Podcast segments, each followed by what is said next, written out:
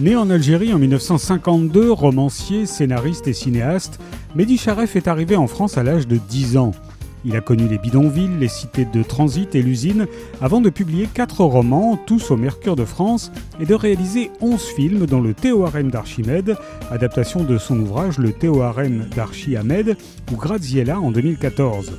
Auteur du premier roman de ce que l'on appellera la littérature beurre, il a ouvert la voie à de nombreux autres écrivains et cinéastes. Mehdi signe son retour à la littérature avec Rue des Pâquerettes, suivi de Vivant, paru aux éditions Hors d'atteinte. En 2021, paraît La Cité de mon père, qui ressort en poche chez Pocket. Enfin, la famille d'Ahmed vit dans un logement digne, propre, confortable. Le père voit son nom sur une boîte aux lettres et n'en revient pas. Lui qui a imposé aux siens l'exil et la boue, les bidonvilles et la cité de transit, peut être fier de ce qu'il a accompli. Il a réussi.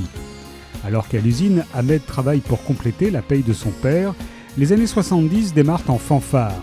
Les cheveux longs, les virées en boîte, le rock venu d'Amérique font souffler un vent nouveau de liberté auquel le jeune homme est loin d'être insensible.